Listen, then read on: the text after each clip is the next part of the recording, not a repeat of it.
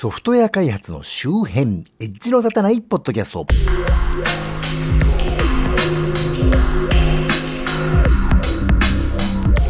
コンピューターで楽しいことをしたい人、そして、えーラジオ番組をですね、録音というか、えーラジコのストリームを音声ファイルにするスクリプトで音声ファイルにしてまして、もちろん個人利用の範囲でですが、野良ポッドキャストにしてね、聞いてたんですけど、まあ、結構溜まっちゃって、2ヶ月ぐらい遅れで聞いてたんですが、あの、長年聞いてた番組が結構な数この3月末で終わっていたことに最近気がついて割とがっかりしている町田です。このポッドキャストはソフトウェア開発そのものの話題はそこそこに、あまりエッジは聞いていないかもしれないけれど、ソフトウェア開発と関係あるようなないようなお話を、あまり角が立たないようにのんべんだらりんとしていこうという番組です。NHK 放送文化研究所というところがちょっと興味深いデータを公表してまして、えーサイトでも公開してるんですけど、それをざっくり朝日新聞がまとめた文章がね、あるんで、えーその記事をご紹介しましょう。えー10から20代の約半数、ほぼテレビ見ず衝撃的データというのが朝日新聞デジタルのサイトに載ってました。一部読みますけど。テレビ視聴は調査日にテレビを15分以上視聴した場合のみ見たとして集計。平日に見た人は10から15歳が56%、16から19歳が47%、20代が51%、いずれも5年で20ポイント前後減ったと。えーその上の年代でも30代が63%、40代が68%、50代は83%と、で、えー60代は前回と同じ94%、70歳以上は95%、えー全体でも80%から79%に下落していると、えーちょっと一部抜粋しながらですが読みましたけど、まあ若者のテレビ離れってやつですけどね。まあ16歳から19歳が47%っていうのはね、なかなかですね、あの、2人に1人以上はもう1日に15分以上テレビ見てないわけですね。各言う私はもうじき50の初老のおじさんですけど、これ前から言ってますけどね、まあね、あの、うちの奥様がテレビつけると一緒になんとなく眺めたりすることもなくはないんですが、自分で意識して見てるのはもう E テレの0655と2355という2つの番組だけなわけでね。それぞれ5分ずつでもう10分しかテレビ見てないわけですね。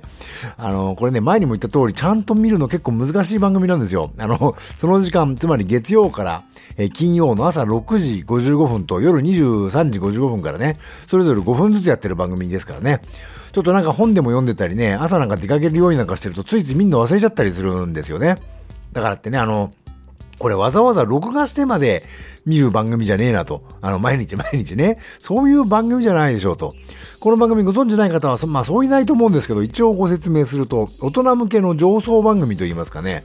あの、いわゆる E テレの、あの、子供向けのエンタメ番組のノウハウで、朝と夜に5分ずつ、大人も子供もほっと一息抜けるようなね、あの、実に脱力的ながらかなり文化度の高い、なんだか抜けた番組をやってるわけですよ。で、まあ、慶応大学佐藤正彦研究所出身者ことね、ユーフラテスという人たちが制作している番組なんですけど、このユーフラテスって人たちは他にはね、ピタゴラスイッチとかね、古くは団子三兄弟とかね、ポリンキーの詩っていうお菓子の CM とかもね、この人たちによる制作でしたけどね。まあそんなこんなんで一生懸命見るような番組じゃないと思うわけですよ。あの、ちょっと失礼なこと言ってるかな、俺ね。あの、でも間違ってないと思うんだけどね。あの、癖になるというか、あの、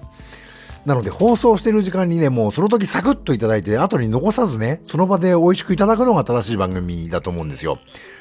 でもまあ放送時間短いんでね、うっかりみんな忘れちゃうんですよね。でですね、私は IR キットという PC とかから Web API でね、あのネットワーク経由で赤外線リモコンを叩ける装置を購入しまして、えーラズベリーパイというね、小さい基板、基板むき出しのパソコン。これは消費電力少ないのと、何せ物がね、目立ちませんから小さくて、あの終始電源入れておいてもね、奥様に見つかってこれ何これとか言われづらいやつをですね、あの24時間稼働させてますからね。これを使って私のスマホの Bluetooth がつながる状態の時、つまり私が自宅に間違いなくいる時、6時55分と23時55分にテレビをつけてね、チャンネルを E テレにして、5分経ったらテレビを消すという仕組みを作りましてね。まあもちろん他にもいろいろやってるんですよ、これ。ホート、ホームオートメーション的なこととかね。でもまあそういう0655と2355を確実に見る仕組みですね。自動06552355キーを作りましてね。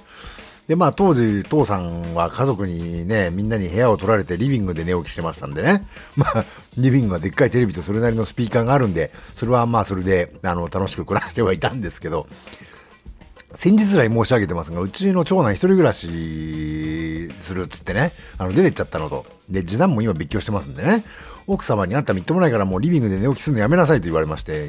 別に俺自分の希望でね、リビング暮らしだったわけじゃないんだけどと 思いつつも、まあそんなこんなでね、元長男が暮らしてた部屋が私の部屋となりまして、実に20年ぶりぐらいにですね、自分の部屋というものが手に入りましてね、で、それはそれでいいんですけど、この部屋ってテレビのアンテナが来てないんですわ。隣の部屋までは来てるんだけどね。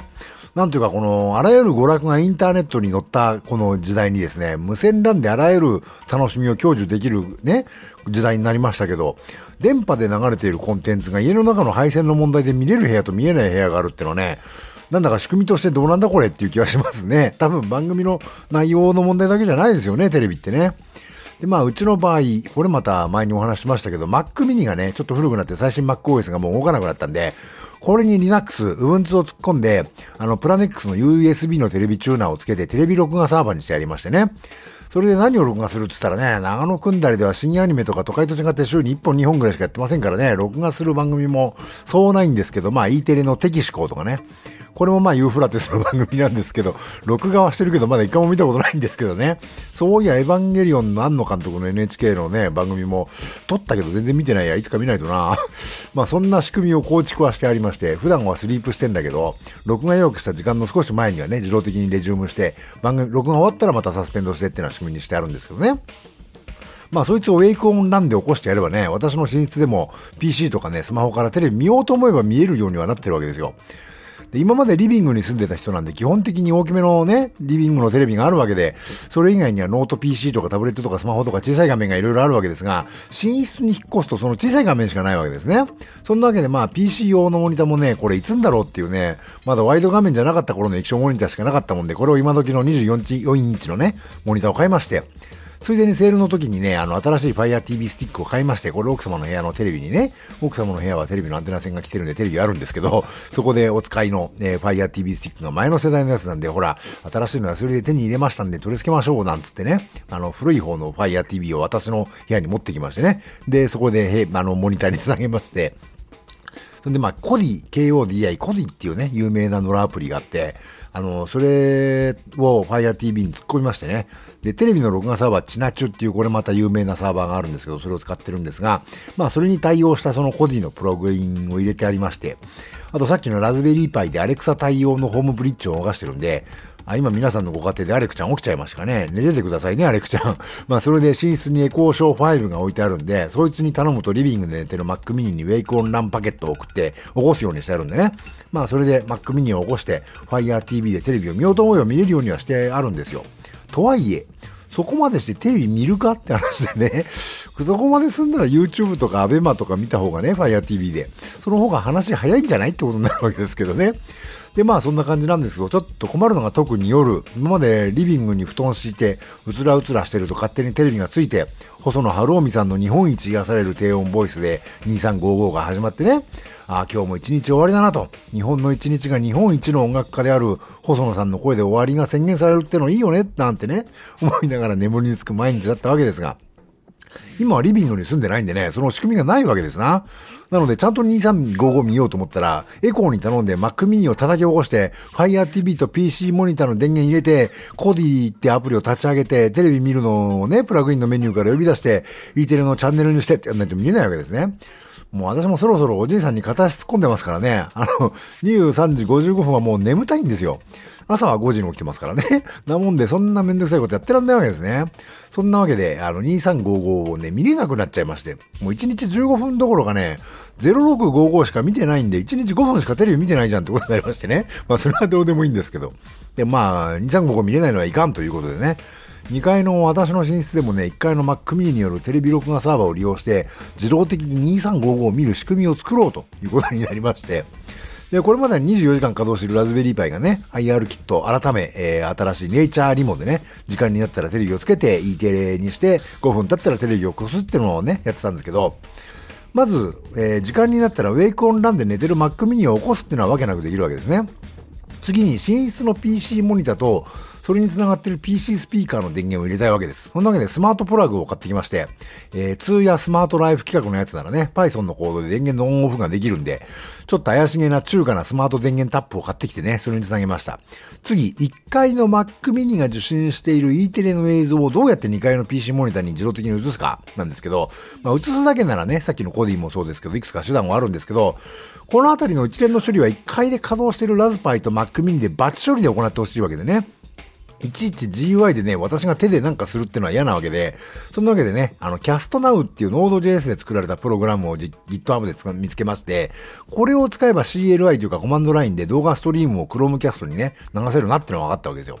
で、うちには一応 Google ホームミニもいるんで、あのー、これとね、あの、連携させたら面白かろうということでね、あの、買ってみたものの使い道がなかった Chromecast もいるんで、それをリビングのテレビから引っこ抜いてきて寝室に持ってきましてね。で、寝室のモニターは一応貧相ながらデスクトップ PC もありましてね、それとも繋がってるし、さっき言った Fire TV スティックもね、HDMI に繋げないといけないんで、あの、これもまた Amazon で詳細不明な安い HDMI セレクターを買ってきましてね。で、3つ HDMI がされるので、ここにそれぞれ繋げまして。俺がですね、買ってみたから分かったんですけど、後勝ち方式なんですね。例えば Fire TV で YouTube かなんか見てて、後から Chromecast に電源が入ると、セレクターが Chromecast に勝手に切り替わるんですね。なんでこれはちょうどいいなということになりまして。そんなわけで、23時54分頃になったらね、Mac mini にウェイコンラパケットを送って、眠ってる Mac mini、これは MacOS じゃなくて Ubuntu が入ってるわけですが、それを叩き起こして、で、Mac mini に仕込んである Python スクリプトを SSH、SSH 経由でね、実行するようにして、で、Mac mini 側の Python スクリプトは、えー、2やスマートライフ規格の電源タップの状態をまず調べまして、で、PC モニターに電源が入ってるかどうか見ます。で、PC モニターとそこにつながってる PC スピーカーと、あの、モニターのスピーカーはね、さすがに音がヘボヘボなんでわざわざ外部スピーカーにつなげてるんですけどね。それと HDMI セレクタと、えー、Chromecast の電源を入れます。で、この時実は先に Fire TV で YouTube かなんか見てたとしても自動的にね、Chromecast の画面に強制的に切り替わるようになったわけですね。で、次にテレビ録画サーバーであるチナ中の E テレのストリームを Chromecast に流すわけですが、まあ、テレビ番組のストリームっていうのは M2TS っていうね、MPEG2 ベースの結構重たいストリームなんで、これを MP4 というかね、H264 のコーデックにエンコードしながら Chromecast に送り込みたいんですけど、Mac mini は古いやつなんでね、M1 じゃなくてインテル CPU なんですけど、これインテルチップセットのね、H264 のハードウェアエンコーダーを積んでるんですね。なもんで FFmpeg でそれを使ってハードウェアエンコードをしながら Chromecast に送り込みます。そうしないとね、Chromecast は M2TS を直接再生できるわけではないのと、普通に CPU だけでね、H264 のエンコードするとリアルタイム視聴するにはね、さすがにエンコード速度が間に合わないんですな。そして5分経ったら、まず Chromecast への送り込みをやめて、Chromecast の電源を切って、PC モニターの電源が最初入ってなかったら、つまりこのスプリットが、スクリプトがね、自分で電源入れたんだったら、その電源と、えー、スピーカーも切るというようにしまして、まあ結構な仕組みですよ。2355を見るためだかに、それまで、そこまでの仕組みを作りましてね。我ながらこの自動06552355掛け機がね、だいぶ高度になってきたんじゃないかと。まあ、そこまでやって2355見てるわけですがね。最近ね、いよいよ年なのか23時頃に寝ちゃうんですね。なのでもう、私がすっかり深い眠りに入ってる頃にね、この子たちが一生懸命わしにね、2355を見せようと連動しながら2355を映してるわけですね。感じのおっさん寝てるのにね、もうね、焼けなげだなと 思いましてね。まあそんなこんなで、皆さんもご家庭 IoT をですね、せっかくなんでプログラミングスキルを持ってらっしゃる方々であれば、ただただメーカーがね、提供する仕組みだけじゃなくて、それらを組み合わせて、さらにラズパイとかでね、プログラミングして、さらに高度な仕組みを作られてみてはいかがでしょうかということで。えー、というわけで関連する情報なんかはショーノートからリンクを貼っておきます。今回の配信は https コロンスラッシュスラッシュ noedge.matchy.net スラッシュ163からご参照いただけますよ。当ポッドキャスト、Apple Music、Amazon Music、Google Podcast、Spotify のほか、Twitter 上で直接お聞きいただくことも可能です。そういえば最近、スマホの公式 Twitter クライアントからこの番組行動すると、なんか謎の MP3 ファイルをダウンロードしようとすることに気がつきました。大変申し訳ないです。あの、元のワードプレスプラグイン作った人がね、なんか0.5秒ぐらい無音時間をね、作ろうとして余計なことしてたみたいですね。まあ、いらんことなのでね、そういうことしないように、あの、自分で回収しておきましたんでね、ぜひご活用ください。ツイッターのハッシュタグ、のたた、ひらがなですが、それで追っかけてもらうと、ツイッターの画面各種公式クライアントで、えー、そこからお聞きいただくことも可能ですよ、というわけで、ではまた。